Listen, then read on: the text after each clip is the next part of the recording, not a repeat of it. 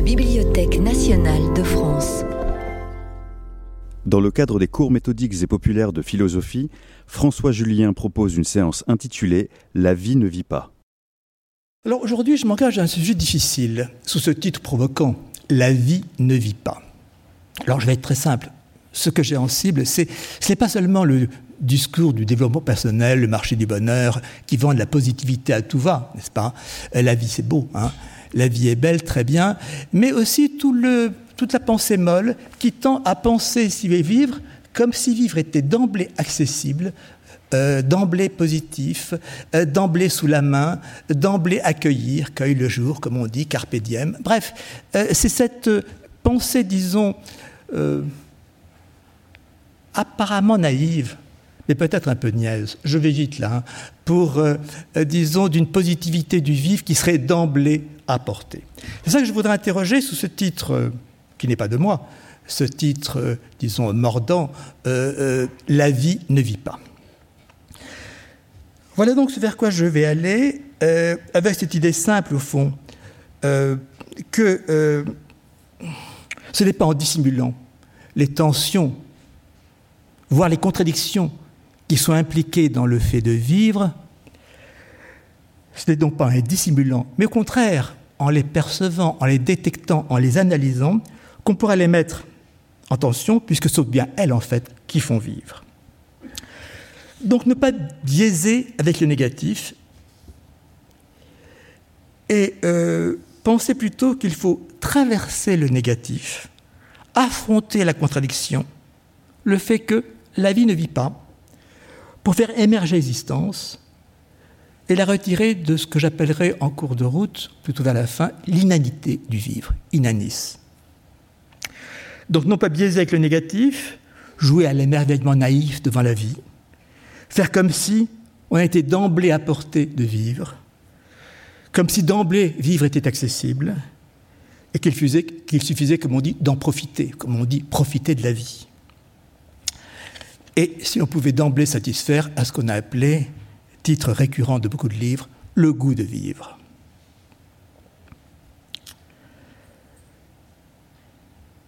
Il y a d'abord ce constat, c'est que vivre, ce qui bien sûr importe, ou d'abord importe, ne s'appréhende pas, ne s'éprouve pas. Vivre est la condition de tout ce qu'on éprouve, mais lui-même ne s'éprouve pas. Donc, par là échappe d'emblée à la pensée. On n'a pas prise sur vivre.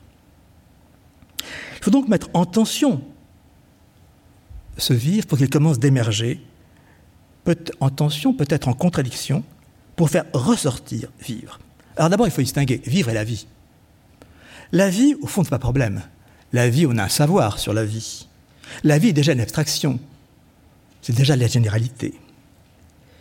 Mais vivre, vivre comme tel, j'ai eu l'occasion déjà de le souligner ici, vivre comme tel échappe à la philosophie, en tout cas aux choix philosophiques qui nous viennent de la Grèce, n'est-ce pas, qui sont ceux de la généralisation et ceux de la clarté de la généralisation, puisque vivre, c'est du singulier. La vie, elle, abstrait, dans la généralité, mais vivre, c'est du singulier. Donc, euh, par principe, résistant au concept, à la généralité du concept. Et d'autre part, vivre est ambigu. Donc, par principe, disons, euh, se résiste, là encore, récalcitrant à la clarté ou la distinction que euh, promeut la philosophie. Ce qui fait que la, philosophie s'est peu occupée de vivre et que les discours qui en parlent traditionnellement, c'est le discours religieux. Je suis la voie, la vérité, la, vie, le vivre, le zoein, euh, dans, euh, la pensée chrétienne, et puis la littérature, qui, elle, décrit vivre, n'est-ce pas? Même ne fait que ça. Les romans ne font que ça, décrire vivre, n'est-ce pas? Euh, Décrire les gens en tant qu'ils vivent. Euh, Aristote disait que, que, le théâtre décrivait les gens en tant qu'ils agissent, os druntas. Eh bien, le roman décrit les gens en tant qu'ils vivent. Mais c'est une description, ce n'est pas une conception. Euh, le roman n'a pas à produire de concept, alors que c'est bien l'évocation de la philosophie. Alors, je vais entrer vers ce sujet difficile, sous le titre La vie ne vit pas, d'abord par euh, une page de Proust. Puisque j'ai dit que c'est la littérature qui nous aide à penser vivre, bien oui, attirons, convoquons les, romanciers, et, Proust, bien sûr, comme le premier d'entre eux. Proust nous dit à la fin de La prisonnière, euh, un certain matin, quand le temps change brusquement, averse et puis rayon de soleil, les toits varient comme ça, du gris au soudain à l'éclatant, quelque chose secoue en nous de l'apathie dans laquelle nous sommes, quelque sorte, nous sommes réveillés par ce temps qui, lui, est euh, comme ça, euh, ce temps printanier qui euh, varie fortement et, disons, nous fait réagir. Ça peut être simplement ça, le temps qu'il fait. Mais ça peut être aussi une menace de l'histoire, un grondement de révolution. Ça peut être aussi de façon plus personnelle, scène de Proust, n'est-ce pas, que je vais demain pour un duel. Et donc ma vie est en danger. On pourrait dire, nous, par exemple, l'attente de résultats médicaux, n'est-ce pas? On se dit, bah alors... Et on se dit, mais si j'en réchappe de ce duel, de ces résultats médicaux, si je réchappe, alors là, je vais vivre.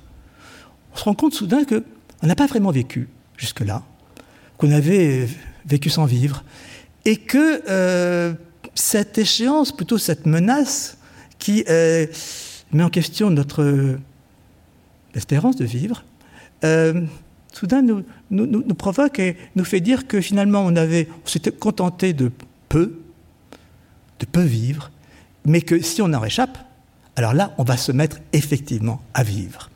Je vous cite Proust. Euh, ces phrases sont belles.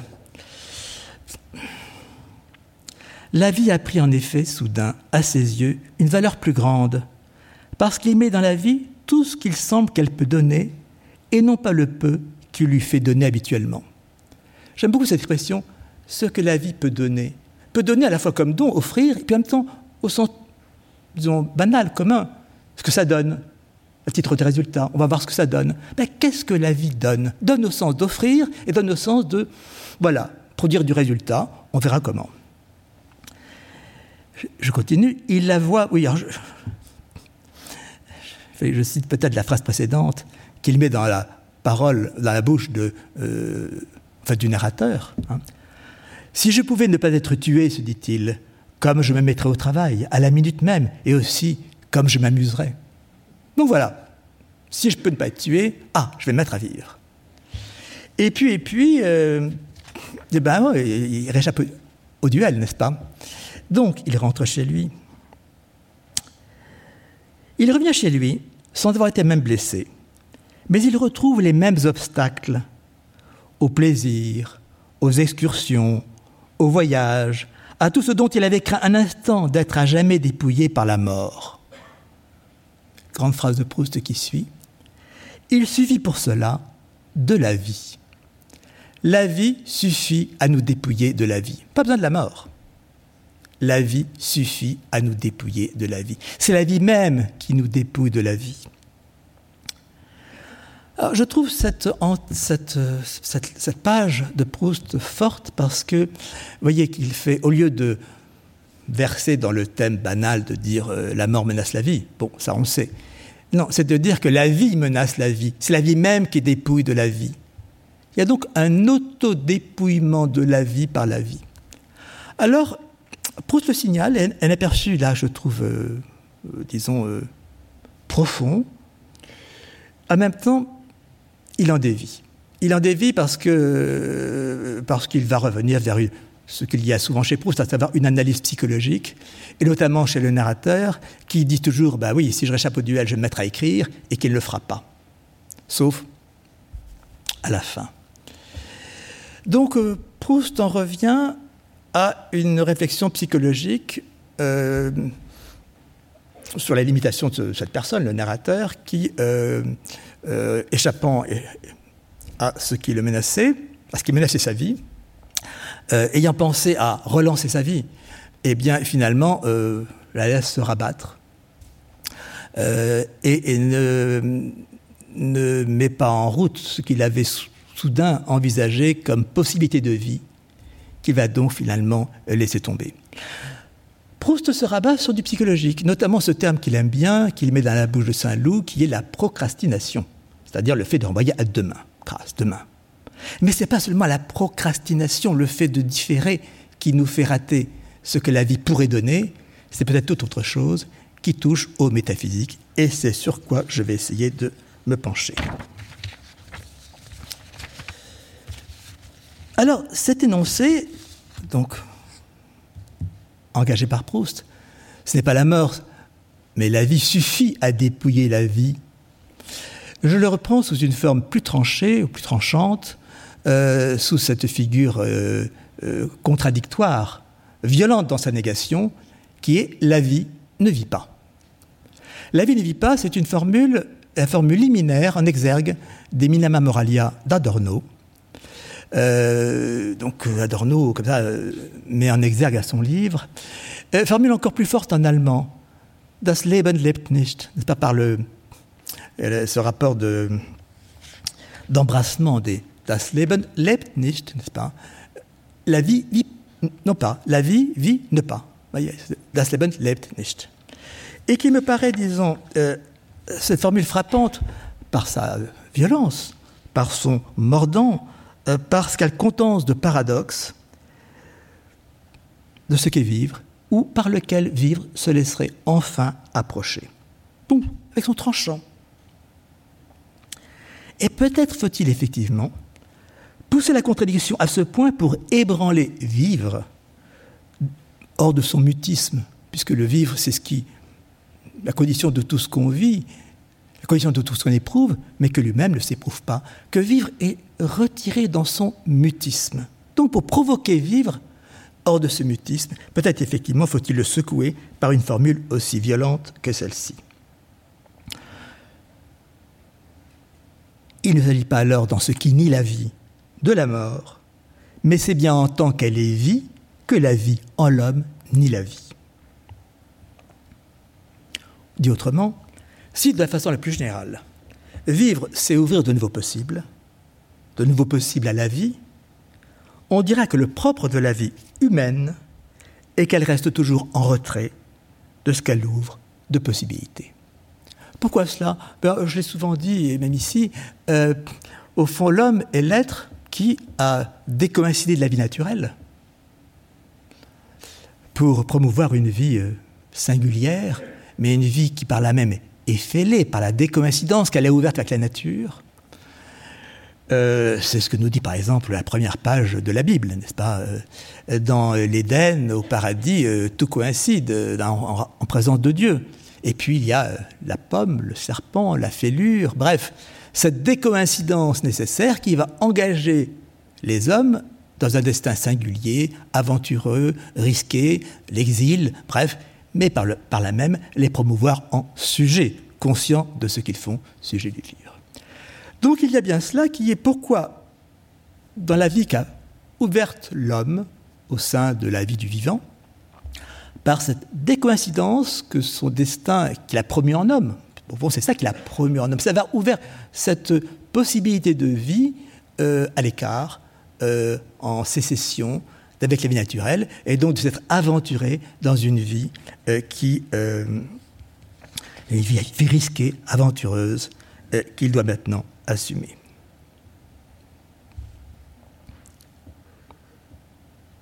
Je précise cela. Si la vie se contredit en l'homme, entre ce qu'elle pourrait donner, comme dit Proust, et ce qu'on en fait, ou telle qu'elle se réalise, si elle perd de sa capacité dans son avènement, ou se perd dans sa possibilité, ce n'est pas seulement qu'il resterait un fossé sur un plan subjectif, portant à l'idéalisme, entre ce qu'on projette sur la vie et puis ce que serait la vie. Ou qu'il subsisterait un écart entre notre rêve de la vie et puis la mort en réalité de la vie, comme on dit. Ou même, de façon nietzschéenne, que l'illusion qu'on projetterait sur la vie calomnierait la vie. Non, ce qui est en question, c'est que il y a peut-être deux raisons principales à ce que je voudrais donc évoquer aujourd'hui, dont je vais essayer de rendre compte qui, comme la vie, dépouille la vie, comme dit Proust, C'est-à-dire ce qu'il y a de rabattement de la vie dans la vie. La vie se rabat d'elle-même. Je tiens à ce verbe se rabattre parce que euh, dans mon effort de philosophie, j'essaie de porter au concept souvent des termes qui sont des termes communs, du terme imagé, n'est-ce pas? Euh, Comme euh, le verbe rabattre, qui n'a pas de statut philosophique, mais dont je pense qu'il pourrait en avoir un, ou plutôt qu'il mériterait d'en avoir un, pour dire cette chose qui est comme on rabat un arbre, vous voyez La cime de l'arbre s'élève, puis on rabattre l'arbre pour le mettre au niveau des autres, pour qu'il ne bouge pas la vue, pour qu'il... C'est pas abattre, c'est rabattre. Rabattre, donc, c'est réduire, euh, et donc priver cet arbre du développement qui lui était naturel pour, disons, l'aligner, ou pour qu'il ne fasse pas d'ombre, bref. C'est pas le tailler. Tailler, ça serait le rendre plus vigoureux. Non, rabattre, c'est vraiment le... Alors ce verbe rabattre me paraît riche. C'est quand on dit, par exemple, un rabat-joie, n'est-ce pas? Ben oui, un rabat-joie. Euh, donc la vie se rabat, et c'est ce que montrait très bien Proust dans cette page de la prisonnière. Euh, soudain, je me réveille un peu de mon atonie ou de mon apathie, euh, et je me dis, ah, je vais me mettre à vivre. Et puis finalement, ben, ce ah, je vais me mettre à vivre se perd progressivement, se rabat de lui-même, alors que, disons, le, les dangers qu'on entrevoyait, eh bien, lui-même s'est retiré. Donc il y a un phénomène de rabattement, d'auto-rabattement de la vie par la vie. Ou un terme que j'ai aussi comme ça essayé de porter au concept, la vie s'enlise, s'enliser. La vie s'enlise. S'enlise d'elle-même. C'est-à-dire qu'elle adhère à elle-même, on n'en décolle pas. On dit souvent ornière, n'est-ce pas? Euh, Le fait que la vie se, se rengaine, comme vous savez, une gaine qui tient les choses, ben la vie se rengaine, se rabat, se rengaine. Et donc, de cette vie qu'on se dit soudain, ah, je vais me mettre vraiment à vivre maintenant, eh bien, ça retombe. Comment l'expliquer? Alors, j'avancerai d'abord deux raisons principales qui sont conjointes. D'abord, quel est ce phénomène de dépotentialisation Que la vie perd de son potentiel. Euh, et à quoi cela est-il dû? Cette perte des possibles. Parce que vivre, c'est, si j'essaie de définir le plus radicalement, c'est ouvrir des possibles. Mais qu'est-ce qui fait que c'est possible que la vie ouvre? Eh bien, se rabatte et, disons, qu'on s'enlise en eux au lieu de les déployer. Donc c'est une première raison, c'est que la vie, dans son avènement, se, bah, conditionne. Comme on dit, bah, conditionner euh, quelque chose, n'est-ce pas? Euh, En s'individuant, se déterminant, elle se canalise, elle s'endigue, elle s'engaine, aimerais-je dire. Donc vivre toujours se rétrécit en s'actualisant par rapport à ce qu'il s'engageait plus en amont de possibilités. Mais il y a une autre raison, qu'il n'est pas seulement de cette sorte de conditionnement du fait de l'actualisation, qui ainsi dépotentialise, mais que vivre ne vit qu'en passant dans son autre. C'est le propre de vivre, passant dans son opposé. C'est pourquoi ce qui est à vivre, donc projectif, s'inverse lui-même en vécu. A ce passage constant, constant dans notre vie de à vivre, souvent, qui s'inverse en vécu. Donc, l'aventure, voyez bien ce mot, aventure, ce qui est à venir, ce vers quoi l'on va, l'aventure se renverse en advenu. Ce qui était inauguration du vivre devient une itération, de l'inauguration à l'itération, reconduisant désormais vivre par les mêmes chemins tracés. Donc l'inauguration se renversant en Bon, on le sait tous, n'est-ce pas? Ainsi. Un thème qu'il dit bien, c'est le terme de frayage en français, ou Bahnung en allemand, dans le langage des psychanalystes, le langage de Freud. Le frayage est innovant. Frayer un chemin. C'est innovant, c'est inaugurant. Mais ce chemin qui s'inaugure devient du même coup, de ce fait même, chemin frayé. Le chemin se frayant devient chemin frayé, frayé, pratiqué, balisé, déjà prospecté. Et frayé signifie en français une ornière. Donc voyez ce caractère qui est propre interne au fait de vivre, qui est que vivre, c'est vrai de possible, c'est frayer, c'est aventurer, mais du fait même que cet aventuré est vécu, eh bien il se renverse, bah oui, en vécu, en advenu, en frayé, donc en balisé, en quelque chose qui est rangé. Alors, la difficulté, c'est que pour... Euh, alors, il ne s'agit pas du tout de moi, pour moi, de là, euh, euh, brasser devant vous aujourd'hui un thème plus ou moins pessimiste, doloriste, et commencer, disons, à pleurer. Non. il s'agit seulement de savoir où on situe le négatif. Où situer le négatif? Je crois que c'est la grande question que la philosophie moderne se pose. Où mettre le négatif? Alors, bien sûr, on pourrait le mettre dehors. C'est ce que fait encore Spinoza. C'est ce que Spinoza appartient encore malgré euh, le génie de sa pensée, appartient encore à la pensée classique ou à la pensée de la sagesse. Puisque pour Spinoza, le négatif est dehors, n'est-ce pas? Puisque le, sujet du conatus, lui, il, est totalement positif, il n'est pas fêlé du tout. dans cette euh, vocation à persévérer dans son être, donc le négatif est dehors, négatif de la mort, de la maladie, tout ça nous menace du dehors, mais le dedans, lui, n'est pas fêlé. Et je dirais que un grand euh, pour moi pas en avant, mais disons en tout cas une, audace de la modernité, c'est de penser que le, négatif n'est pas seulement dehors, mais qu'il est d'abord dedans. Qu'il n'est pas seulement dehors de la vie et menaçant la vie du dehors, comme disait Proust, euh, la mort qui dépouille la vie. Non, euh, c'est qu'il y a un négatif interne à la vie, qui travaille la vie du dedans. Et c'est ce négatif qui me paraît important. Alors, celui évidemment qui a signalé ce négatif euh, travaillant du dedans, du dedans c'est Hegel. Simplement, Hegel l'a vu de façon euh, euh, comme, disons, une mise en mouvement, das Bewegende, comme il dit. Ce qui met en mouvement la vie du dedans de la vie, la contradiction, et ce qui met la vie en mouvement et qui donc la permet de progresser. Ça, c'est la vision, disons, hegelienne, mais qui ne rend pas compte du tout, j'essaie de dire pourquoi, de ce, rabattement que j'essaie d'analyser, ou cette automutilation de la vie par la vie.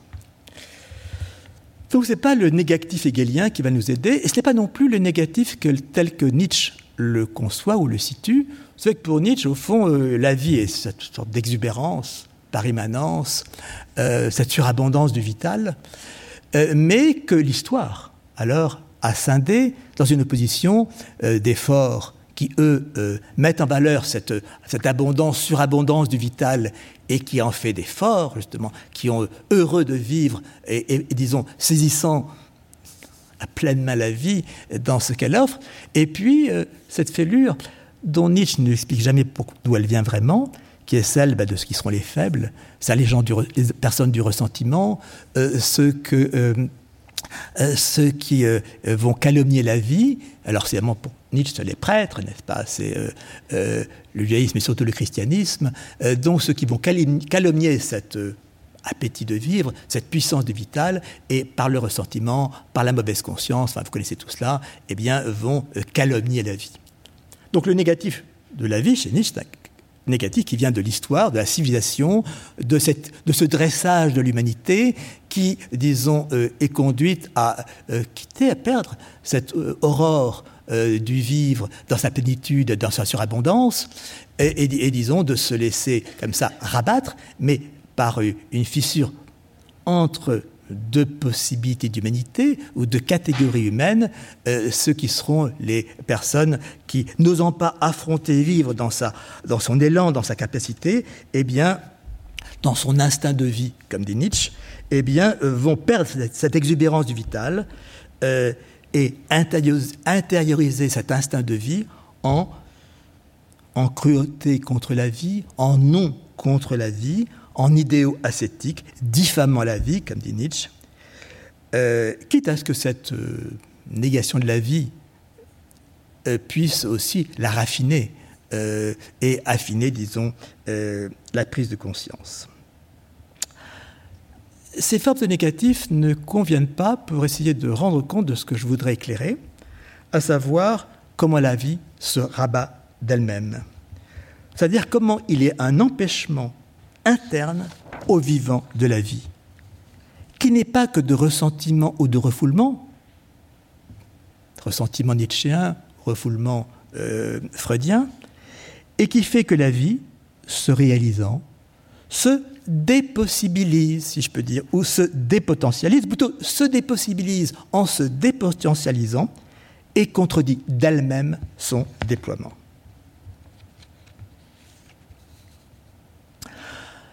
Alors, la difficulté, c'est que pour essayer de le penser, cela, il faut sortir de la langue de l'être. Or, nous pensons dans la langue de l'être. Et euh, si je veux le dire comme ça, pour essayer d'entrer dans cette euh, explication, je dirais que cette euh, dépotentialisation de la vie par la vie tient à ce que l'actualisation prive de l'attention d'un pouvoir-être. Mais vous voyez, j'ai encore le terme d'être là qui s'impose à moi. Comment pourrais-je essayer de le dire autrement que dans les termes de l'être? Et c'est cette. Euh, je, si un passant, mais pour moi c'est essentiel, c'est que les termes de l'être ne peuvent pas rendre compte du vivre. Simplement cela. C'est pour ça que la philosophie grecque n'a pas pensé vivre, a pensé au mieux la vie, mais surtout à penser la vérité, à penser la vérité juchée sur l'être, n'est-ce pas, dans ses caractères de distinction, euh, disons, euh, de clarté, de non-contradiction, bien sûr, d'abord, et tout cela. Mais est-ce que la pensée de ne conduit pas à emmurer la vie? Pour dire autrement, vivre en se réalisant se désactive. Et vivre se nie ou se contredit de ce que, réalisant ce vivre, ce vivre, du même coup, n'est plus à vivre. Il n'est plus que du vécu, qui s'étiole en se fossilisant en être, en se fossilisant en être le vivant devient du vécu et le vécu devient de l'étang, de l'étang vécu. Donc, pas, euh, donc perdant la tension animant la vie ou qui fait vivre. Si donc la vie ne vit pas, c'est que en se réalisant, elle en vient à coïncider en termes d'être, c'est-à-dire dans son adéquation, dans sa positivité, et par là même n'est plus à vivre. De la queue. Ce n'est qu'en décoïncidant, vous voyez pourquoi je tiens à ce concept de décoïncidence, parce qu'il s'inscrit d'abord là. Ce n'est qu'en décoïncidant lui-même, c'est-à-dire en défaisant la détermination qu'il achève, et plus encore la propriété qu'il aliène, une propriété qu'il aliène, c'est ça qui fait sortir la pensée de l'être. Parce que la pensée de l'être est la pensée de la propriété. Non. Mais vivre, justement, se pense à l'écart de l'être, au point que ce qui s'installe en propriété dans nos vies, eh bien, aliène nos vies. Alors, si on veut un exemple euh, simple mais euh, parlant, euh, c'est dans la peinture moderne le fait que quand on peint dans la peinture moderne, c'est-à-dire la fin du XIXe siècle, on fait tout pour échapper à la détermination de l'être.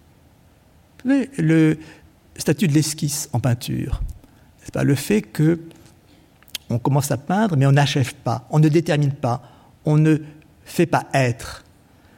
La définition d'être, c'est quoi? C'est être déterminé. C'est la définition de base sur laquelle on ne reviendra pas, n'est-ce pas? L'être n'est être qu'autant qu'il est déterminé. C'est ce que dit Hegel au début de la logique. Être et néant, au départ, c'est la même chose. Qu'est-ce qui sépare l'être? Qu'est-ce qui du néant? C'est que l'être se détermine avec, il faut bien entendre ce terme, déterminé, c'est-à-dire qu'à la fois il est en train de termes, mais en même temps il se finit, il se clôt, n'est-ce pas? C'est comme l'être de Parménide, il est, dans sa bulle, n'est-ce pas? Donc il se détermine par des propriétés, par des essences. Et euh, on voit bien que la peinture moderne a très bien compris que la peinture, dès lors qu'elle fait ça, qu'elle se détermine, autrement dit que le tableau est achevé, pensez à la grande phrase si belle de Baudelaire, il y a des tableaux qui sont faits et qui ne sont pas finis, il y a des tableaux qui, sont finis et qui ne sont pas faits. Les mauvais tableaux, ils sont finis, léchés, finis. Plus de blanc, mais ils ne sont pas faits. Phrase reprise par Malraux, reprise par, euh, par Merleau-Ponty, grande phrase qui montre bien ce qui se fait dans la pensée de la modernité en Europe, en se dissociant de l'ontologie, la pensée de l'être, la pensée de l'être déterminant, et qui, euh, disons, laisse apparaître que justement, c'est en sortant de la détermination, en décoïncidant de l'être que quelque chose s'ouvre de possibilités, effectivement. Donc je crois que l'expérience des peintres, si vous voulez, qui euh, envoient encore au musée, fin 19e siècle, les tableaux finis pour, euh, disons, euh, ou pour les expositions, mais qui gardent chez eux, n'est-ce pas, le plus précieux, à savoir les esquisses, cette, cela bah, nous parle, parce que nous parle de montrer que finalement, justement, la détermination qui fait être, eh bien, prive du vivant de la vie. La détermination qui fait être prive du vivant, de l'allant de la vie. Et donc il faut sortir des termes de l'être pour commencer à approcher de vivre. Je veux dire d'ailleurs que euh, approcher de vivre, on pourrait dire, mais c'est ce que la philosophie aurait dû faire depuis très longtemps. Or, finalement, non. Je le répète, ce sont les romanciers qui nous éclairent. Ce sont en fait, euh, ou les peintres, n'est-ce pas? Euh, Mais beaucoup plus que la philosophie qui est restée si longtemps sous, disons, les catégories de l'être. Et effectivement, si je prends les catégories de l'être, je prends les catégories aristotéliciennes, elles sont à l'inverse de cela. Puisque qu'est-ce que nous dit Aristote? Comment on rendre compte du vivant, du mouvement? Eh bien, c'est en passant de dynamis, le potentiel, à énergia, à ce qui est en acte. Ce qui est en acte, c'est-à-dire achevé, déterminé. Donc pour Aristote, il est clair que le déterminé, c'est l'aboutissement, c'est le telos, c'est, disons, ce qui porte à son sommet. Energeia, c'est-à-dire que, donc les deux termes d'aristotélicien, ce qui est en puissance, qui n'est qu'ébauché, donc insatisfaisant. Et puis, ce qui est en puissance devenant, se réalisant, se déterminant, devenant énergeia, énergeia d'où vient notre énergie, mais dans son sens grec, qui signifie que le arigon, l'œuvre, est faite, on est dedans, c'est fait, c'est réalisé. Donc, correspondant à l'essence, coïncidant avec l'essence, n'est-ce pas Pour l'homme, n'est-ce pas Correspondant avec l'essence de l'homme, eh bien, euh, c'est ça qui est déterminé, achevé, qui est effectivement, qui est. Oui, alors ce qui est effectivement, par sa détermination, bah, ne vit plus.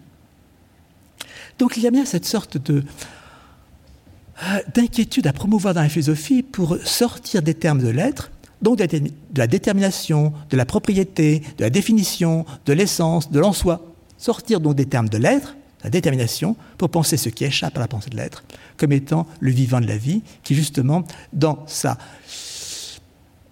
qui n'a de statut que d'ouverture de possible. De possible, euh, et vivre au fond, si j'essaie d'en donner une définition de base, c'est ouvrir du possible. Mais ce possible n'est pas en attente d'être, n'est pas possible en attente de détermination, qui ne ferait que le rabattre, le recouvrir et, disons, le perdre. Je ne sais pas si je suis clair. Moi, c'est un peu. Ben, il faut, parce que la question, il faut euh, essayer de décaler la philosophie de ce sur quoi elle est normalement assise, qui sont ben, la pensée de l'être, euh, de la détermination, de la propriété, de la définition, de l'essence, de la clarté, etc., pour essayer d'ouvrir une brèche là-dedans et faire advenir la possibilité d'une pensée qui n'est pas dans la philosophie classique européenne, que les Allemands ont tenté de faire entrer sous le terme Lebensphilosophie, philosophie. Alors l'allemand est intéressant parce que Lebensphilosophie, c'est les philosophies de la vie ou du vivre. L'allemand ne distingue pas les deux, qui commence en mouvement qui commence en, Allemagne fin du VIIIe siècle avec quelqu'un qui est un mauvais philosophe mais qui euh, est intéressant néanmoins, Jacobi, euh, qui est plus ou moins élève de Rousseau, mais qui est un euh, dont la pensée n'est pas très intéressante, mais en tout cas est un immense stimulant vis-à-vis de laquelle cette pensée, eh bien aussi bien Kant que Hegel vont réagir et, disons, qui euh, a ébranlé la pensée allemande. Mais pour le dire comme ça de façon un peu plus osée, on dira vivre en français se traduit par Leben en allemand. Est-ce si simple? Je n'en suis pas sûr. Est-ce que c'est même. Euh, Leben dit beaucoup plus que vivre en français? D'abord parce qu'il y a deux mots en allemand pour dire corps l'un Körper, le corps mort, et puis Leib, le corps vivant. Et quand vous lisez Nietzsche, vous voyez bien qu'il y a une fonction du verbe leben, n'est-ce pas? Ou dans Adorno, n'est-ce pas, citant Das Leben lebt nicht, euh, il y a une force du verbe leben en allemand que n'a pas le vivre latin, n'est-ce pas, du français. Bon, j'ai cette question de côté, mais on comprend déjà comment euh, c'est quand même en Allemagne, dans la pensée allemande, euh, chez Hegel, puis chez Nietzsche, et puis même chez Husserl, n'est-ce pas Il y a cette pensée du vivre qui devient intensive, et sans vraiment d'équivalent dans la philosophie française. Ça commence chez Bergson, mais avec beaucoup de difficultés. Donc il y a cette question de fond qui est, euh, qu'au fond, euh, vivre échappe à nos catégories philosophiques, qui sont celles de l'être, qu'on ne peut pas en, parler en termes de puissance et d'acte, c'est-à-dire euh, d'émergence et de réalisation, mais plutôt à l'envers. À l'envers, pour comprendre comment l'actualiser n'est pas l'achèvement, le parachèvement de ce qui est en puissance, mais au contraire que l'actualiser est en perte de puissance au regard de sa potentialité. Ou disons que si l'actualisation est dépotentialisation du vivre, faut inverser dans la non-vie, dans une vie qui n'est plus vivante, dans une vie qui n'est plus, qui n'est plus une vie, comme on dit, ce n'est pas seulement à cause de la dépense impliquée, parce que s'épuiserait le désir. Ce n'est pas seulement d'un point de vue économique qu'il y ait déperdition d'énergie et que la force vienne à tarir. Ce n'est pas seulement non plus d'un point de vue psychologique qu'il y ait déception consécutive à la satisfaction. La contradiction doit s'en éclairer plus en amont, en effet, mais alors en sortant de la langue de l'être et de ce qu'elle nous a masqué.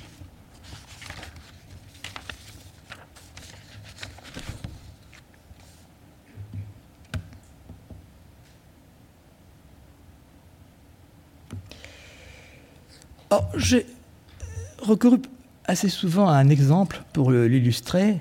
Euh, j'ai évoqué la peinture moderne qui n'achève plus ses tableaux pour les garder vivants.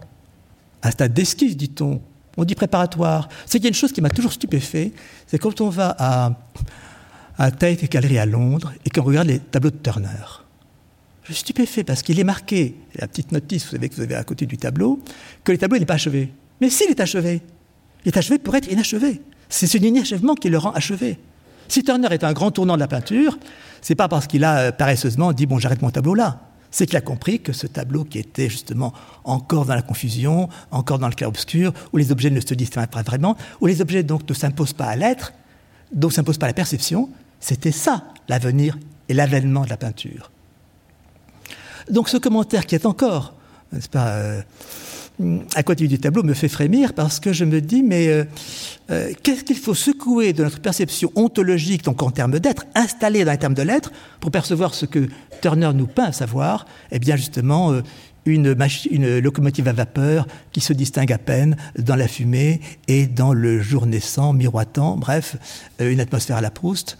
et, et donc, c'est cet inachèvement qui est la portée en puissance réelle, effective, définitive, et non pas, si vous voulez, son rabattement dans les termes de l'être, de la détermination, de la définition, etc. Donc il y a quelque chose de très lourd à, secouer, si vous voulez, pour entrer dans une pensée du vivre, une philosophie du vivre, une Lebensphilosophie, parce qu'il faut quitter, si vous voulez, le confort de l'ontologie, c'est-à-dire de la pensée de l'être, de la détermination, euh, de tout ce qui, disons, euh, voilà, euh, arrête en déterminant. Or, justement, vivre, se pense parce qu'il faut euh, euh, retirer ce qui arrête par détermination pour donner à vivre son expansion. Alors, un exemple pour moi, parlant de cela, je, je reprends. Je le cite souvent parce que je le trouve parlant, parce qu'il y a des expériences. C'est entre les amants, de la rencontre à la relation. Et voir qu'est-ce qui se perd de la rencontre à la relation. La rencontre, je dirais, s'étiole, se rabat, se dépouille, s'étiole du seul fait qu'elle s'institue et par la même, par s'installe, s'installe dans l'être, si vous voulez. S'installe en être et donc s'achève, se pérennise en relation. De la rencontre à la relation. Du vivant de la rencontre au morne de la relation. La rencontre, au fond, se corrompt de ce qu'elle aboutit, ou, dit autrement, elle dégénère de son succès. C'est pourquoi je dirais que le triomphe de l'amour, c'est sa perte, bon ça tout le monde le sait, hein. euh, et qu'il fallait laisser Roméo sous son, balcon, euh, plutôt que d'envisager la suite. Bon, alors, il faut s'entendre. Ce n'est pas seulement que la vie en couple stoppe arbitrairement un devenir, ou qu'elle immobilise et stabilise, et par là même fasse obstacle au renouvellement du désir. Ce n'est pas seulement que, comme dit Proust, de cette trame continue d'habitude, nous, je cite toujours Proust, nous ne pouvons nous dégager. Et qu'il faille, faille, donc l'aiguillon proustien de la jalousie, vous savez, pour remettre en tension les amants. On ne peut tenir à cet empirique ou à ce psychologique. Si bien d'abord que vivre, devenant du vécu, devient de l'étant vécu. On devient de l'être, n'est plus du vivre, ne donne plus à vivre. Je le disais la dernière fois, c'est ce qui fait que dans la relation, les deux personnes en relation, eh bien, euh, qui se voient tous les jours, désapparaissent, désapparaissent l'un dans l'autre. Je le vois tous les matins, mais en fait, il n'apparaît plus. Oui. Les amants, en s'installant dans la présence, se voient tous les jours, mais ne s'aperçoivent plus. Autrement dit, si la positivité de la présence se retourne dans son contraire, c'est du fait de sa positivité même qui l'enlise, la pétrifie, ou comme on dit, la réifie, en fait une chose, et fait obstacle à l'avènement du vivre dans sa capacité. Ou disons que sa positivité d'être, en se corroborant, en coïncidant, devient effectivement négative. L'essor de vivre, en s'implantant et s'installant dans l'être, c'est condamné. Alors, je voudrais l'évoquer parce que vous me direz, mais bon, vous compliquez beaucoup. Vivre, c'est si simple, n'est-ce pas? Euh, Aller vers la vie. Euh, vous savez, c'est la grande scène dans, Goethe entre Faust et Marguerite. Allez, l'appel à la vie, n'est-ce pas? Et il y a toujours chez nous cette euh, tentation de se dire, mais soyons simples, évitons de compliquer, ne nous embarrassons pas de ces contradictions, accédons comme ça, d'emblée, à vivre. Il y a une formule que je voudrais citer parce qu'elle m'a donné à réfléchir, qu'on a vue il y a un an, enfin à l'époque du premier confinement. Maintenant, ça fait date, n'est-ce pas? Ça repère dans notre histoire récente. On a le premier, le deuxième, le troisième, le quatrième, le cinquième, le sixième, le septième. Bon. Euh, et donc, c'était le premier. Euh, et euh, on voit tous les, panneaux d'affichage de Paris, vous savez, des publicités. Alors, c'est une chose atroce. Parce qu'aujourd'hui, on, écrit des livres encore, pas beaucoup de non-livres, hein. Mais il n'y a plus de critique littéraire. Je ne sais pas si vous avez remarqué, il n'y a plus que de la publicité. Au mieux, quand on publie un livre, on dit bah, on va faire un entretien, on prend des belles, des belles bonnes pages, comme on dit, mais il n'y a plus de critique littéraire. Et donc, la publicité, on a, on a vu fleurir sur les murs de Paris des panneaux d'affichage avec des livres, comme ça, à vendre. Il y en avait un dont la formule retenue était, alors je ne dirai pas le nom, bien sûr, euh, mais qui était, euh, c'est comme ça, formule de sagesse, formule de, voilà, de remettez-vous à vivre. la formule était ceci vivre chaque instant comme si c'était la première fois. Alors, passant à vélo et voyant cette formule répétée comme ça euh, d'un mur à l'autre, je me suis dit qu'est-ce que ça signifie, cette formule, dite comme une formule de bonheur ou de formule, disons, euh, allez, conseil de vie euh, Je reprends vivre chaque instant comme si c'était la première fois. Alors, cette formule m'a donné à réfléchir comme qu'on peut réfléchir à vélo.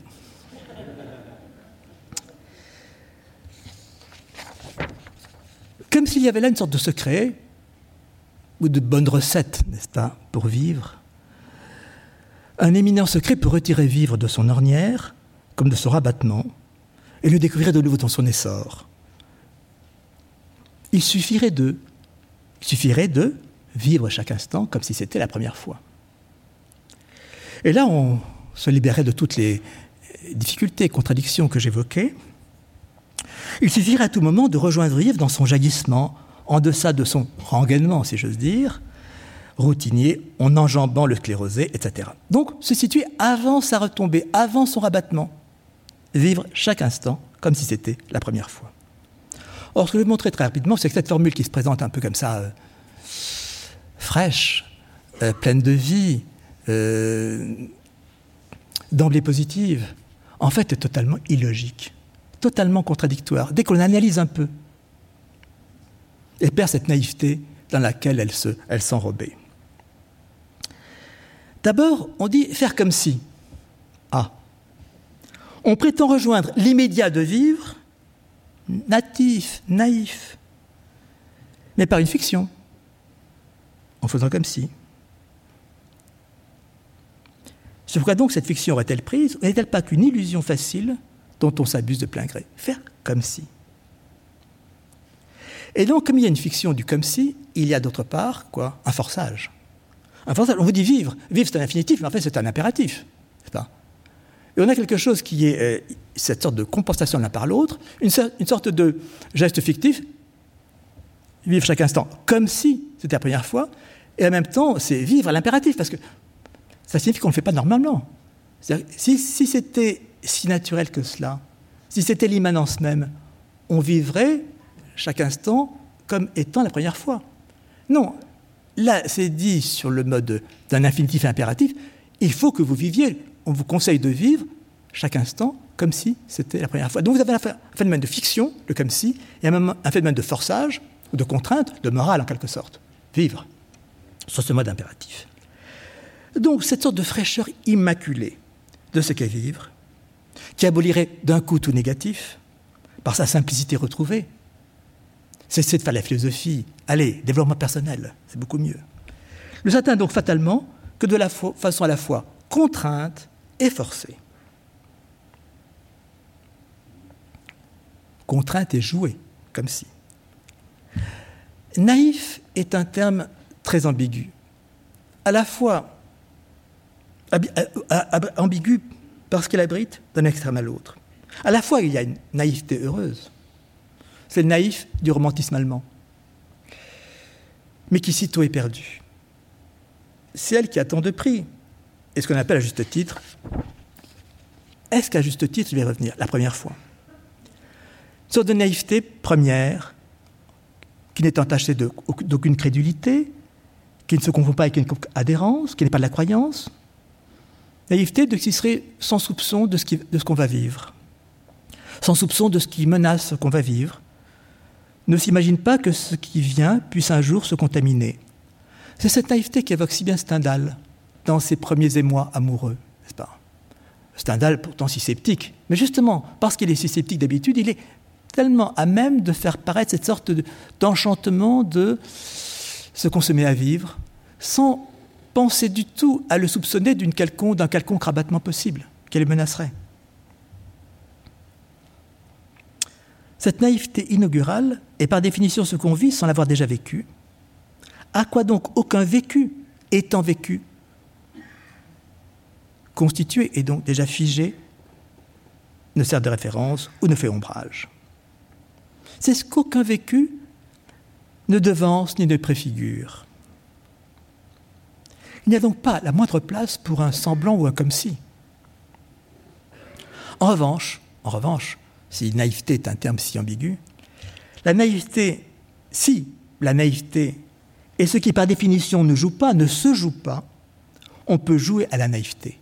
C'est ce que fait ce genre de discours. C'est ce que fait à l'abondance tous les discours du développement personnel, du marché du bonheur. On joue à la naïveté. Faites comme si. Jouez à celui qui on joue à celui qui ne joue pas. Voyez On simule alors la candeur de la naïveté, et la naïveté devient alors, tout l'appellerait niaiserie, n'est-ce pas? Niaiserie, c'est-à-dire qu'on reste dans son nid, c'est pas? Bien au chaud dans son nid, la niaiserie. Mais ce n'est pas tout. C'est qu'il faut revenir à ce qu'il est nommé ici la première fois. Cette première fois dire me sans faux, mais je vais le justifier ensuite. En fait, la première fois, comme dit Stendhal, le premier serment de main dans la rencontre amoureuse. La première fois des amants contient déjà en elle son rabattement. C'est la première fois qui déjà menace. La menace ne vient pas de la répétition, ne vient pas de la seconde fois. C'est la première fois elle-même qui, en s'inaugurant, et donc bah, commence à entrer dans l'expérience, à s'y intégrer, donc à s'y rabattre. Il y a un effet de saillie ou d'émergence qu'on peut vous la répéter, non seulement parce qu'il ne se reproduira jamais, mais ce n'est pas la répétition qui déflore. Mais la défloration, elle est la première fois. Il faut distinguer défloration et défloraison. La défloraison, c'est après. Oui. Quand les fleurs tombent. Mais la défloration, elle est en amont, elle est du premier temps, elle est du commencement. Dès lors que nous débutons l'expérience, cette expérience, de ce fait même, entrant dans l'expérience, s'intègre dans l'expérience, donc se laisse contenir dans l'expérience, se laisse intégrer, contenir en elle, donc déterminer par elle, donc commence à s'installer en elle, donc à se réifier, donc à devenir du déjà vécu, de l'étant vécu.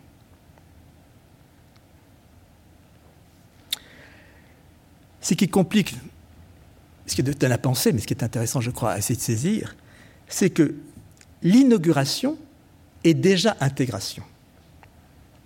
Elle fait rentrer d'emblée, déjà, dans les cadres de l'expérience, autrement dit dans du vécu, se reconduisant dès lors en vécu. C'est le fait que la vie s'inaugurant déjà se déflore. C'est ce qui rend le discours naïf intenable. En quoi on se rend compte, un pas plus loin, que si la vie nie la vie ou se contredit, que si d'emblée la vie se perd, ce n'est pas seulement qu'elle se dépotentialise en se réalisant, c'est déjà qu'elle se déflore dès son commencement. Mais il y a plus grave encore dans cette formule qui la rend plus éminemment contradictoire. C'est ce terme de la première fois. Est-ce que ça existe une première fois? Il y a du premier, mais est-ce que c'est pour autant de la foi? Est-ce que première fois ne recouvre pas déjà ce premier quand je l'appelle une première fois Il me semble que ce qu'on appelle première fois n'est pas une fois. C'est justement ce qui fait que la formule vivre chaque instant comme si c'était la première fois est erronée, fallacieuse.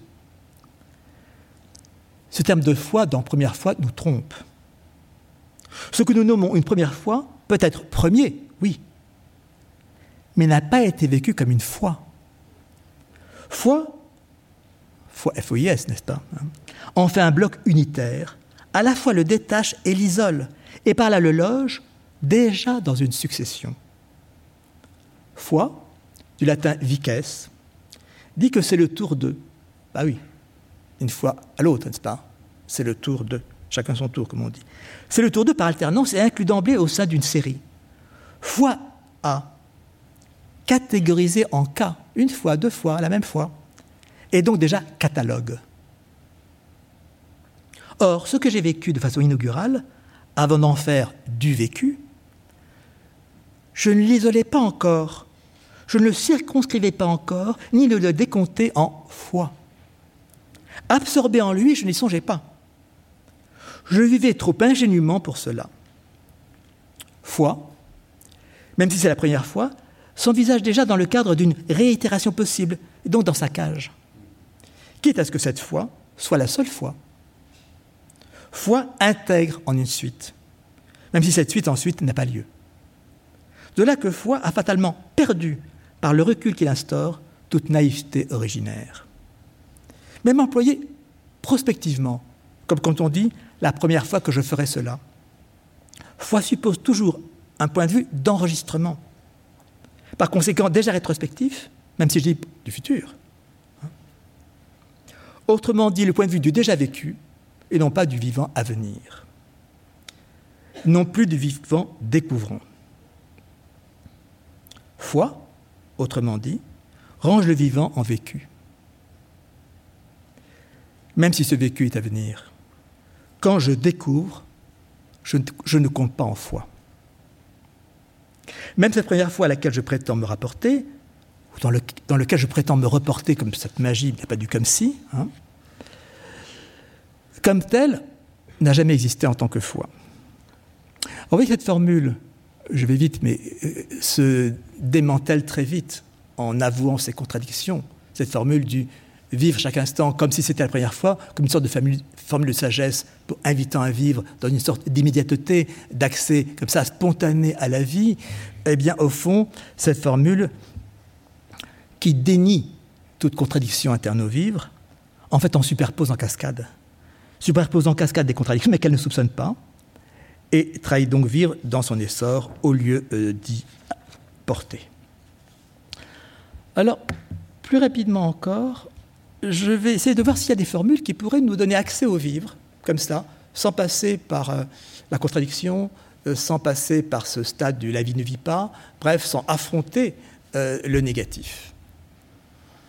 Alors, il y en a une qui nous vient en tête, qui est la formule du, du fond des âges, celle qui fait fond de la sagesse, apparemment inexpugnable, minimal mais qui serait optimal, c'est le fameux cueille le jour, carpe diem, la formule d'Horace, n'est-ce pas? Celle qu'on voit euh, euh, à l'entrée sur le linteau des maisons ou euh, sur le, manteau des cheminées, n'est-ce pas? Cueille le jour, carpe diem. Est-ce que cette formule tient? Est-ce qu'elle n'est pas elle aussi contradictoire, voire impossible? Est-ce qu'on peut se fier à elle? À elle qui se prétend comme la, ce qu'il y a de plus obvi, la sagesse, cette sorte de, de, formule sans idéologie. On a dit épicurienne, mais en fait qui serait formule de tous les âges, qui serait une sorte de fond de sagesse, euh, qui serait au fond le solide. Est-ce que ne se dissimule pas une illusion dans ce fameux cueille le jour, carpe diem, tant répété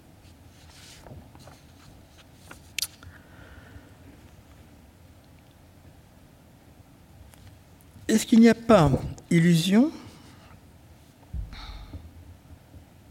dans ce cueillir? Est-ce qu'on peut cueillir la vie? Peut-on cueillir le moment présent comme un fruit qui serait là, à portée On doit juste faire le geste. Dans lequel on pourrait mordre, n'est-ce pas? Comme on dit, mordre la vie à pleines dents. Pour s'en emparer. Est-ce que l'image n'est pas trompeuse? Celle du cueillir. Car ce jour, ce moment présent, peuvent-ils se détacher, s'isoler et devenir suffisamment consistants pour être l'objet d'une prise, ou du moins le support d'une adéquation qui me rendrait enfin contemporain de moi-même dans ce fameux cueil le jour. Car ce présent qui s'offre, qui s'offre en ces deux sens, à la fois de don, c'est beau mot français de présent, n'est-ce pas? À la fois le don et puis l'actualité c'est cette ambiguïté du terme qui est, riche, n'est-ce pas? Le présent qui est un présent pour nous, qui s'offre à nous, et puis le présent qui est l'actualité entre le passé et le futur. Ce jour qu'il faut se hâter de cueillir, puisque c'est de lui seul qu'on ne pourra jamais jouir, jouir de la vie, sont l'objet, depuis le début de la philosophie, d'aporie ou d'embarras qu'on ne franchit pas. D'abord parce que pris comme il est entre le futur et le passé, j'ai souvent eu l'occasion de le signaler, n'est-ce pas, ce présent à vivre est un présent qui n'a pas d'extension. Ce n'est même pas un, atome de temps, comme on disait chez les Grecs, qui n'a pas d'extension. Donc s'il n'a pas d'extension, est-ce qu'il peut avoir d'existence? Puisque ce présent, ce point présent se divise, se divise indéfiniment, et donc la question de son extension se pose. Est-ce qu'il n'y a pas un effet, une illusion qui vient de nouveau du verbe être? Parce que présent, il faut l'entendre en latin, n'est-ce pas? Prae et c'est être devant. Présent dit qu'il y a de l'être devant nous. Mais est-ce que c'est de l'être? Évidemment, si on pense qu'il y a de l'être devant nous, prêt et c'est présent, on va mettre la main dessus pour le cueillir. Cueillir le présent, jour du présent.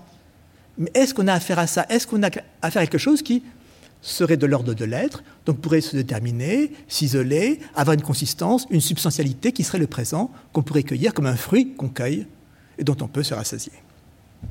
Est-ce que ce n'est pas de nouveau la langue qui nous trompe dans ce terme même de présent pas euh, Donc de quelque chose qui est étant, praeens, étant devant nous, prae esse.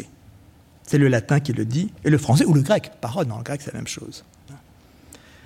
Est-ce que ce mot de la langue euh, grecque, latine, française, n'est-ce pas, euh, n'était pas déjà source ou principe d'illusion parce qu'il inclut d'être, même si on n'y pense plus, mais d'être comme des temps présents, des temps devant nous, et qu'on pourrait donc saisir et s'emparer. Bon, j'ai déjà l'occasion de le signaler, c'est que Montaigne, génialement, a dévié de cela quand il a dit non pas vivre au présent, mais vivre à propos. J'avais signé la dernière fois, c'est que là, il a façon très forte, ébranler l'ontologie, la pensée de l'être européenne, en ne disant plus vivre au présent, banalité, mais vivre à propos. À propos, c'est ce qui vient à moi, n'est-ce pas? Propositum. Et donc, c'est plus du de l'être, c'est justement en accueillant le, le mouvant, l'occurrence, comme dit Montaigne. Montaigne est un des grands penseurs, peut-être le premier à avoir secoué, euh, disons, la, langue de l'être, mais pas en philosophie, justement. C'est pour ça qu'on dit qu'il n'est pas philosophe, parce qu'il n'a pas fait conceptuellement, il n'a pas fait au nom des arguments de la philosophie contre la métaphysique ou l'ontologie, et il l'a fait ben, en faisant passer l'expérience, comme il dit, euh, l'occurrence, le mouvement, bref, et se vivre à propos et non pas vivre au présent de Montaigne en est une leçon. Alors, j'avais évoqué la dernière fois, je vais plus vite encore cette fois-ci, c'est que ce qui pourrait donner consistance au présent, on le sait, c'est l'attention. Euh, les grandes analyses d'Augustin, puis de Husserl, qui nous disent que finalement, quand on écoute une, une mélodie, eh bien, on est attentif le passé existe parce que je m'en souviens, le futur existe parce que je l'attends, mais le présent existe parce que je suis attentif à. Le problème, c'est que on est attentif à quoi? Ben, À ce que ça l'appelait très bien un objet temporel, comme une mélodie. Ou vous, aujourd'hui, euh, quand vous m'écoutez, à une conférence. Il y a un objet temporel, un Zeit-Object. Quelque chose qui a un début et une fin, qu'on peut découper, qui donne donc une consistance. Hein. Mais vivre n'a pas d'objet temporel. Notre vie, nous la vivons en l'attachant à plein d'objets temporels, en étant attentif à plein d'objets temporels, justement, euh, une conférence, euh, une musique, etc. Mais c'est pas ça vivre, n'est-ce pas? Donc, on peut pas. Est-ce qu'on peut être C'est la grande phrase, grande question qu'a posée Bergson dans la pensée le mouvant, dans toute sa réflexion sur vivre, puisqu'au fond, c'est un des premiers en France philosophes du vivre. Mais justement, euh, euh, Bergson nous dit, mais on pourrait faire à l'égard de la vie ce qu'on à l'égard d'une musique. Mais non, justement. C'est qu'à l'égard de la musique, il y a un objet temporel, un Zeit-Object, avec un début, une fin, et donc une attention qui se laisse capter par lui cet objet, parce qu'il y a un objet. Mais vivre ne se présente pas dans cette figure, posture d'objet, d'étant devant ou de présent, qui serait comme une mélodie, vivre justement ce qui est cette sorte d'indéfini continu qui ne se découpe que dans des objets qui sont des objets détachés du vivre, comme une mélodie ou une conférence. Donc la question c'est est-ce qu'on peut avoir un accès comme ça d'emblée sans passer par le négatif, euh, sans passer par la contradiction, euh, à, vivre?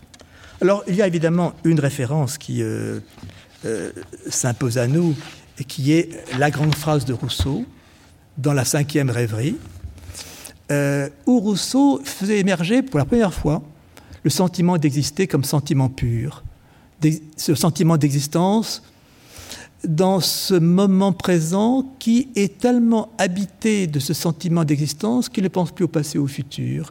Il s'absorbe en lui. Il s'absorbe en lui comme Dieu, dit-il. Euh, et je vais relire cette si belle phrase de Rousseau parce que c'est une phrase.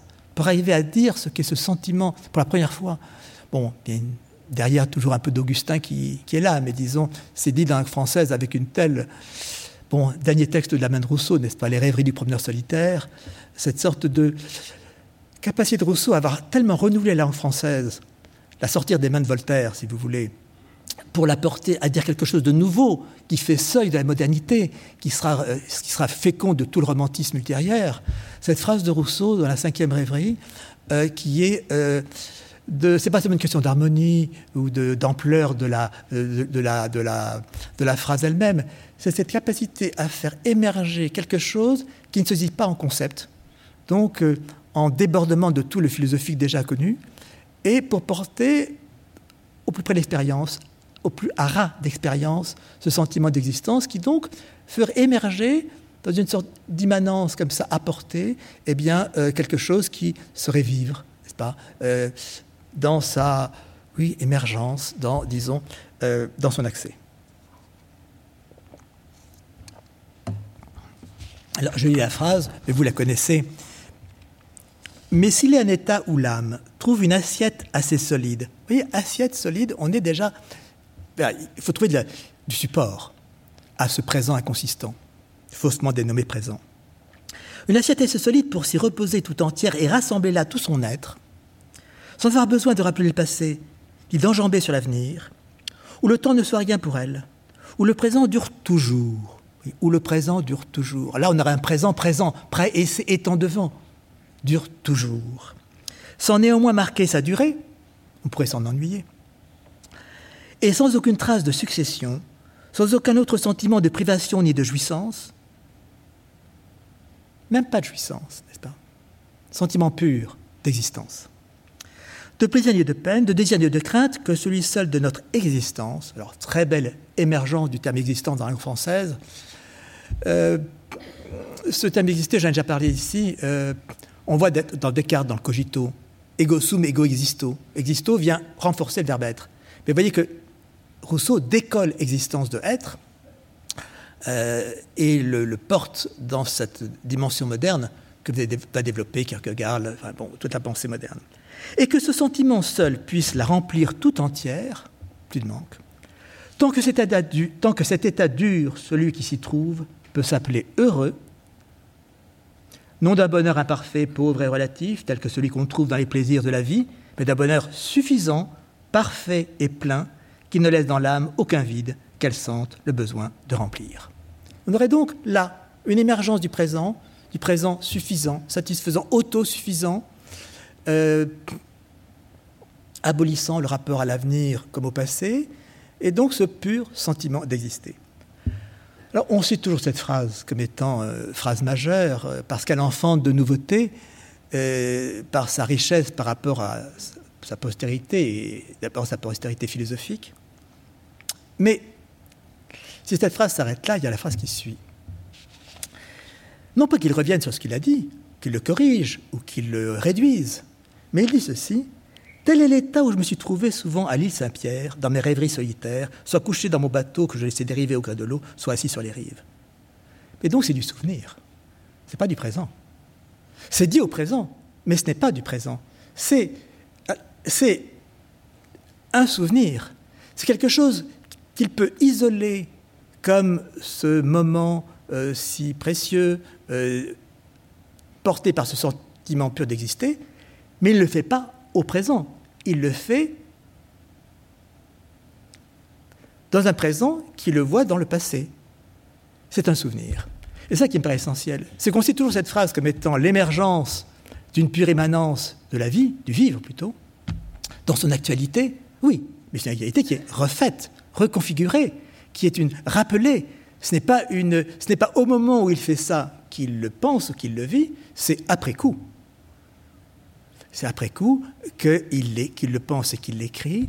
Euh, donc, et c'est cet après coup qui fait qu'il peut s'en saisir, qu'il peut en faire du présent qui dure, qu'il peut en faire du présent comme ça, euh, qui ne se laisse pas aliéner, euh, suffisant, satisfaisant. Mais c'est ce geste de, disons, qui lui permet de l'isoler dans le passé.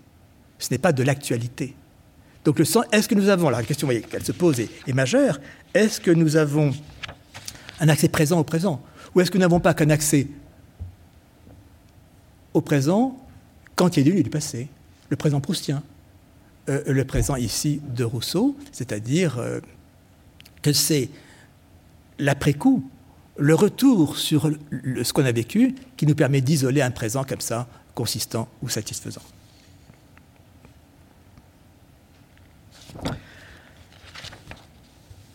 Alors, il me semble qu'il n'y a pas d'autre solution que de mettre vivre en tension pour le faire émerger.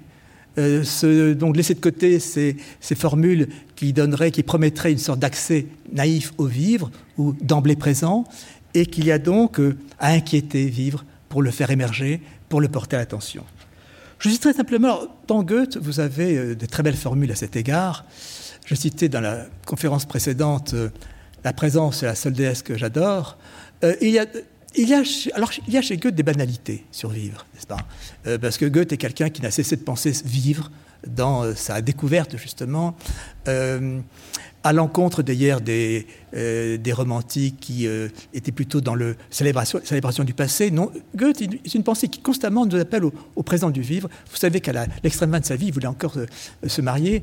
donc il y a chez Goethe une sorte de, voilà, de, capacité à vivre qui a été, disons, portée sans doute à, son sommet.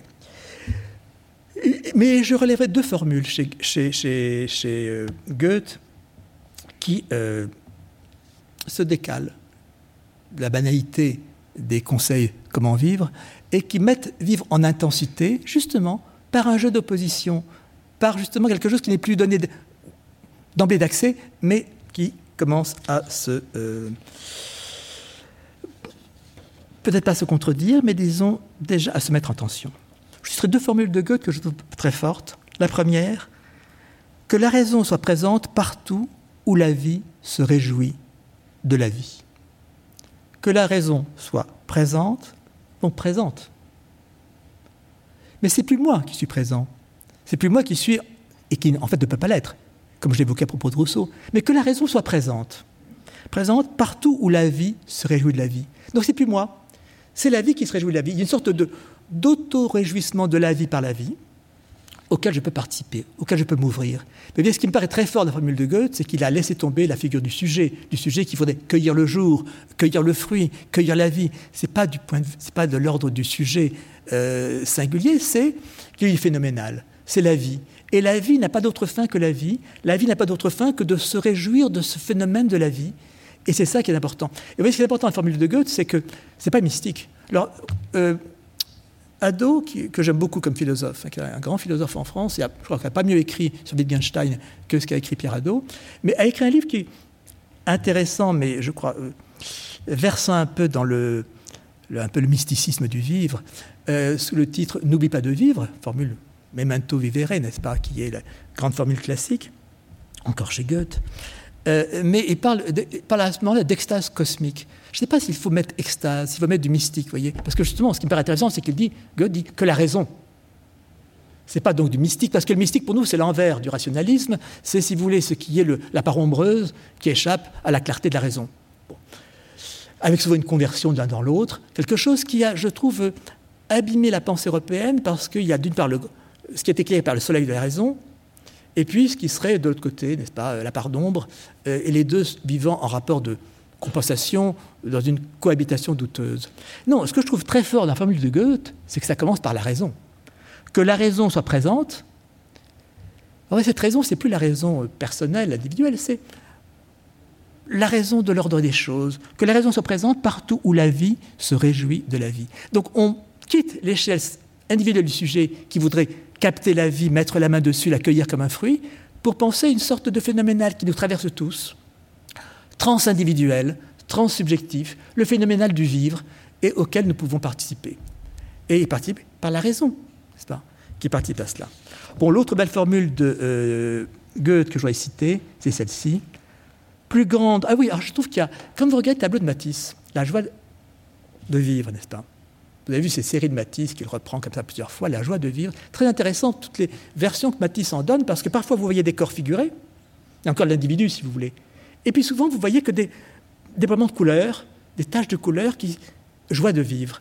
Donc Matisse, je trouve, nous fait paraître dans sa peinture, dans toutes ses variations sur ce thème, la joie de vivre, fait, disons, soit les formes sont des formes euh, comme ça, euh, légèrement figurées, euh, soit il n'y a plus de forme du tout représentant des corps, des corps comme ça euh, inclinés ou euh, allongés, mais des taches de couleur qui, dans leur ruissellement, font apparaître ce phénomène de la vie traversant, n'est-ce pas, nous traversons tous, et auquel on peut, disons, non pas se rattacher, mais oui, se laisser effectivement traverser par cela. Et je trouve que la peinture de Matisse, dans cette période-là, autour de ce sujet, euh, la joie de vivre, est exemplaire de ce qu'elle nous invite à penser comme débordement de la figure du sujet singulier qui, sous une forme morale, n'est-ce pas, cueille le jour, capte la vie. Non, la vie, c'est du phénoménal qui nous traverse, n'est-ce pas, qui nous transverse et qui donc, euh, par là, nous anime. Et ce n'est pas besoin d'être mystique pour se rendre compte, la raison euh, peut y assister. Ou l'autre formule de Goethe, c'est plus grande que la joie d'être là, Freud des Daseins, et la joie à l'être là. Donc vous voyez, c'est la même chose qui est dit ici, c'est que ce n'est pas la joie d'être là, moi, d'être là, donc dans une perspective individuelle de sujet comme ça, mais la joie à l'être là, Am Dasein. Et ce Am fait donc de nouveau apparaître une sorte de phénoménal du, vivre, traversant les sujets, traversant, les, euh, traversant tout ce qui vit. Euh, et c'est ça qui est peut être source de joie, c'est pas le rapport individuel de ce que j'existe, de ce que je vis, qui appelle Freud des Dasein au génitif, génitif d'appartenance, de propriété. Non, Freud joie au fait qu'il y a de la vie qui vit et à quoi je peux participer, cette vie qui vit étant donc cette sorte de, oui, de phénoménal trans-individuel, trans-subjectif auquel on peut participer. Alors, le sujet, voyez, je n'ai fait que commencer à dire ces choses qui sont difficiles à dire, parce qu'il faut que je me déloge de la langue de l'être, il faut que je donc contredise euh, le terme de présent, euh, les images que le présent, ce terme de présent impose, comme le, fruit mûr prêt à tomber, cueille le, le, jour. Euh, et je voudrais dire deux choses pour finir. D'abord, c'est que ce qui fait apparaître que la vie n'est pas d'emblée comme ça accessible dans une sorte de naïveté qui ne se réfléchit pas, c'est d'abord le fait que euh, vivre s'éprouve d'autant mieux que vivre se retire. C'est son retrait qui le fait émerger. Le fait que le retrait fasse émerger, c'est un peu une banalité de la pensée moderne, mais je pense que c'est particulièrement vif à propos du vivre. Vivre étant la condition de tout ce qu'on éprouve, je le répète, mais en soi ne s'éprouvant pas, vivre ne s'éprouve, de façon conséquente, mais paradoxale, que, quand son manque se fait ressentir, autrement dit par son retrait. Il est si vrai qu'on ne peut jouir de ce qui serait la positivité du présent que vivre ne ressort et ne s'apprécie que menaçant et venant à passer. C'est la menace pesant sur vivre qui fait émerger vivre. Alors ça, c'est pas moi qui le dis, c'est Horace. Mais pas non plus l'Horace du Carpe qui est la formule d'Horace bien connue, mais quand il dit, cette formule, je cite, Persuade-toi que chaque jour pour toi qui se lève sera pour toi le dernier. Alors c'est avec gratitude que tu recevras chaque heure espérée. Ici, c'est pas comme si c'était la première fois, c'est comme si c'était la dernière fois. C'est déjà plus intéressant. Donc, je répète, persuade-toi que chaque jour pour toi qui se lève sera pour toi le dernier. Alors, c'est avec gratitude que tu recevras chaque heure espérée. Il ne s'agit plus de faire comme si c'était la première fois, mais comme si c'était aujourd'hui la dernière fois. Comme le laissait déjà voir dans Proust le duel, euh, ou toute nouvelle qui mettrait en péril notre vie, la richesse infinie de vivre n'émerge plus, n'émerge plus que négativement. Ce n'est qu'en regard ou qu'à l'ombre de la mort, comme on dit en latin, inumbra mortis, que vivre ne passe plus inaperçu. Autant dire d'ailleurs que, ça nous rassure, si l'on était immortel, on ne s'apercevrait pas qu'on vit. Bon, ça c'est clair, n'est-ce pas? Il ne s'agit pas seulement d'une mise en valeur rhétorique, ce à l'ombre de la mort. Pathétique. La vie se ressent par son contraste. Mais c'est effectivement quand vivre commence intérieurement à défaillir que vivre commence aussi à se ressentir. Qu'il se révèle alors en creux et prend du relief. Ou c'est quand la force de vivre commence à se tarir, son assurance à se trahir, qu'on devient attentif à la capacité qu'est vivre. Je veux dire autrement, c'est quand vivre en vient à refluer et se nier que vivre commence à se découvrir. De même que dit-on la santé, c'est la fameuse phrase, de même qu'on dit que la santé est la vie dans le silence des organes, vivre, s'écoulant de lui-même, ne s'entend pas s'écouler. C'est son affaiblissement, son affaissement, entamant sa disparition, qui, dans son tremblement, l'impose enfin à attention. Bon, est-ce que je suis en train de me conseiller d'être en train de vieillir? Euh, Mais en tout cas, ça me paraît essentiel comme expérience. Vous savez, on dit couramment, il faut profiter de la jeunesse. Mais quand on est jeune, on n'est pas capable de profiter de la jeunesse. Ce n'est que quand on est plus jeune qu'on commence à savoir ce que c'est que la jeunesse. Mais la jeunesse ne sait pas ce qu'est la jeunesse. Elle n'y a pas accès. Elle est dedans. Elle n'a pas, pas, accès à la jeunesse comme le fruit mûr qu'on va cueillir. Ça, c'est faux. Il n'y a pas d'accès immédiat à. Accéder, l'entend bien, il faut qu'il y ait du à traverser pour accéder. Donc la, jeunesse, voyez bien, quand on regarde nos jeunes gens, ils n'accèdent pas la jeunesse. C'est nous qui, nostalgiquement, eh bien, commençons à savoir ce que c'est que la jeunesse parce qu'on ne l'a plus. Et que donc la jeunesse prend consistance pour nous, prend sens pour nous.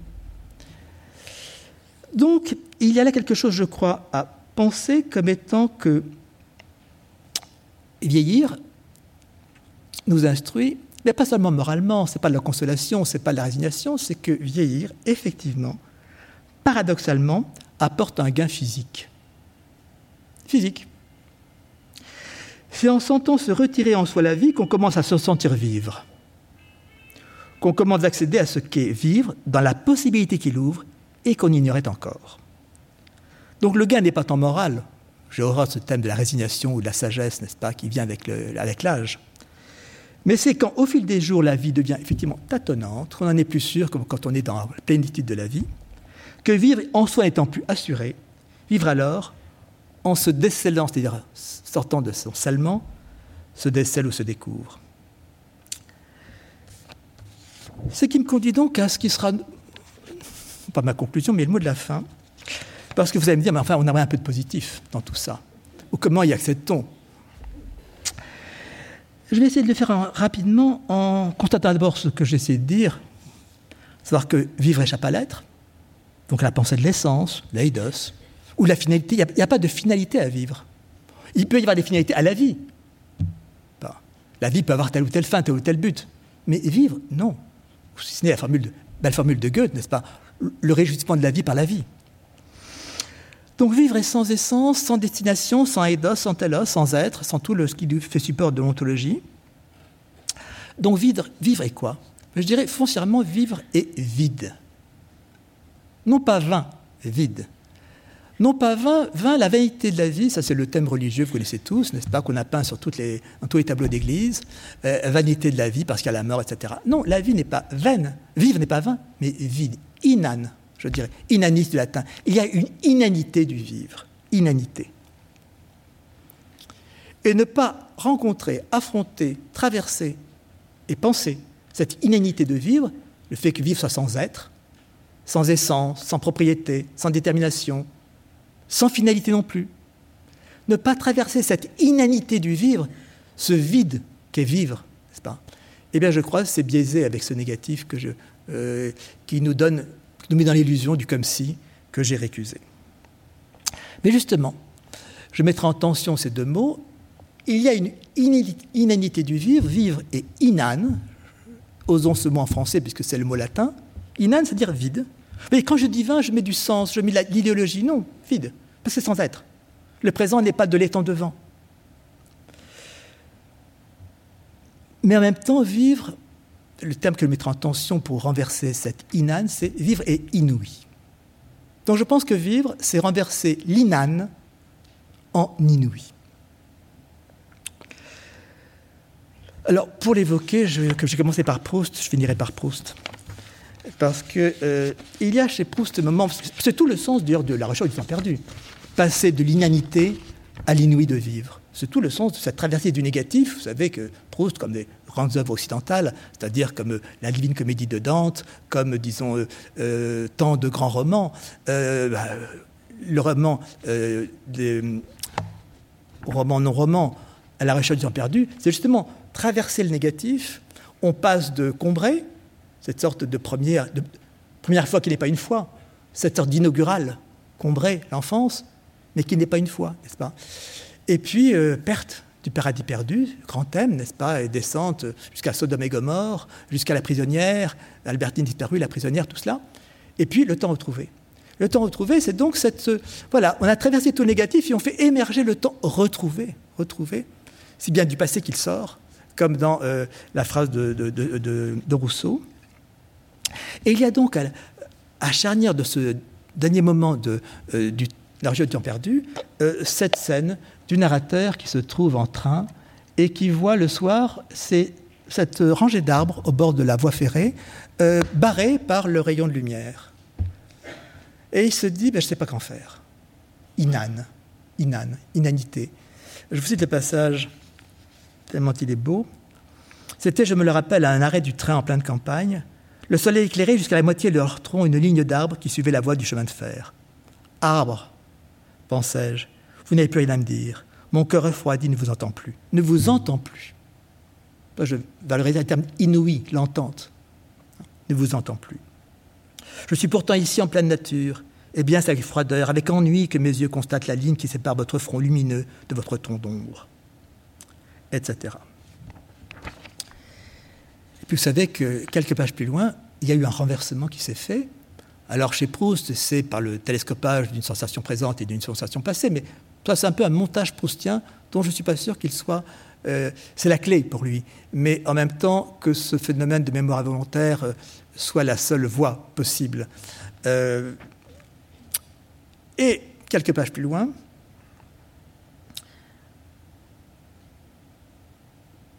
j'ai reconnu que ce qui me paraissait si agréable, soudain, pas, était la même rangée d'arbres que j'avais trouvée ennuyeuse à observer et à décrire. Dans le premier temps, ennui devant quelque chose qui n'a pas de une, inanité, c'est-à-dire qui n'a pas de rien qui donne consistance, cette rangée d'arbres. Euh, et puis, euh, quelque chose se passe qui fait que ça se renverse. Ça se renverse, et c'est ce renversement, en fait, qui est euh, toute l'affaire de la fin de la, la recherche du perdu, mais en même temps qui est son but, enfin, ce qui, met en tension ce, grand livre. Et je vous cite la fin de cette, euh, descente dans le désespoir, dans le négatif, dans le fait que toutes les portes sont fermées, et du fond de ce désespoir, quelque chose se rouvre. Je cite la phrase, mais c'est quelquefois au moment où tout nous semble perdu que l'avertissement arrive qui peut nous sauver. On a frappé à toutes les portes qui ne donnent sur rien, et la seule part où on peut entrer et qu'on aurait cherché en vain pendant cent ans, on y heurte sans le savoir et elle s'ouvre.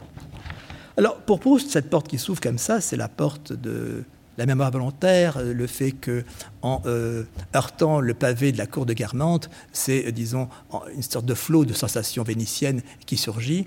Quand il déplie sa serviette euh, pour manger les petits fours, c'est soudain les draps de Balbec et les rideaux qui se mettent à, disons, s'envoler. Est-ce qu'il faut ce télescopage de deux sensations, une présente et une passée, pour le faire émerger? Ce cela n'est pas sûr. C'est un dispositif proustien qui est euh, important comme tel, mais qui n'est peut-être pas du tout euh, si important. Par contre, ce que j'en retiens, c'est ce renversement de l'inan, vin, non pas vin, vide, vide, non pas vide, inconsistant, à l'inouï. À l'inouï, c'est-à-dire ce qu'on n'entend pas, et c'est ce rapport-là qui me paraît, disons, mettre en tension ce qu'on peut appeler vivre. Donc inanis dit latin vide, qui ne possède rien en propre, qui est sans fondement, qui n'a pas d'être. Vivre est parfois frappé d'inanition, mais toujours d'inanité. Or, en même temps que vivre n'est que vacuité, vivre se découvre inouï.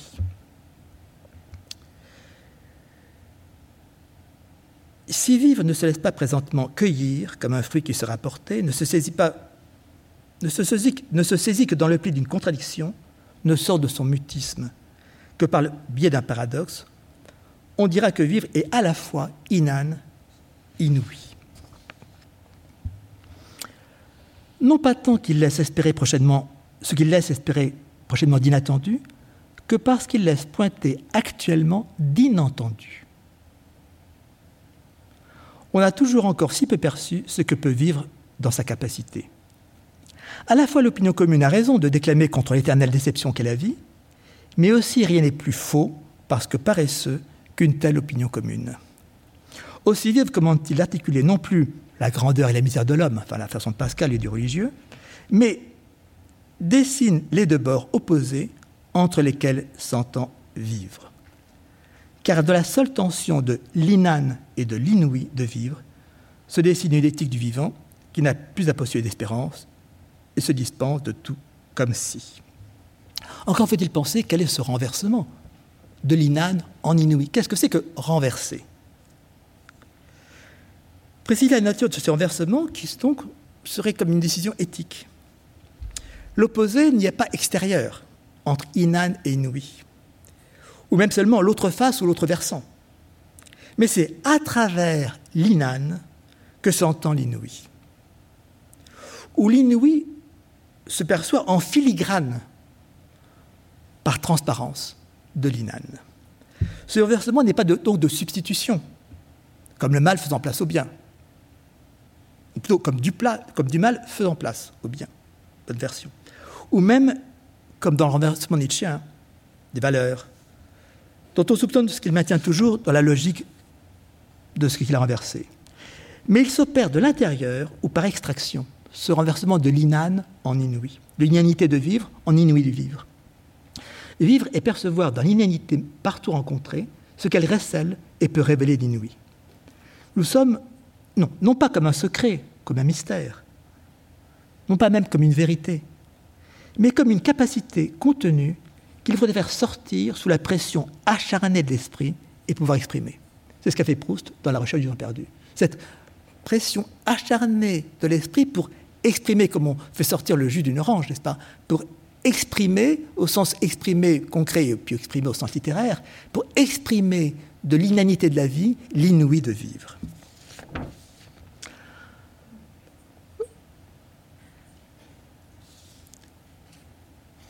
Quand on voit cette rangée d'arbres au soleil couchant qui ne nous dit rien, qui faisait toucher donc à l'inanité de vivre,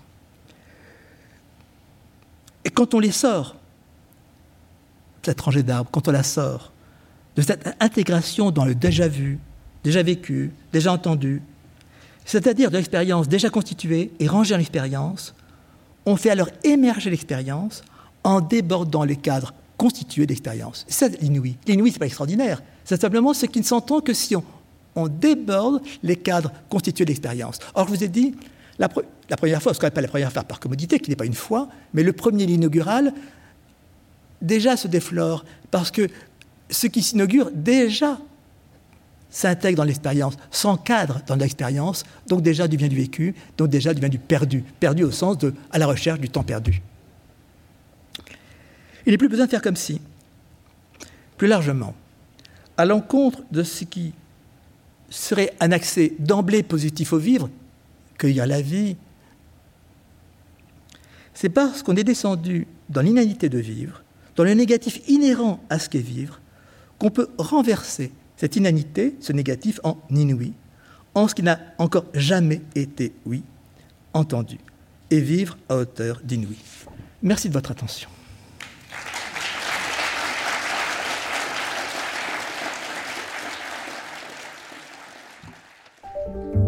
Vous venez d'écouter un podcast de la Bibliothèque nationale de France. Retrouvez les conférences, rencontres et créations de la BNF sur toutes les plateformes de podcast ainsi que sur le site bnf.fr.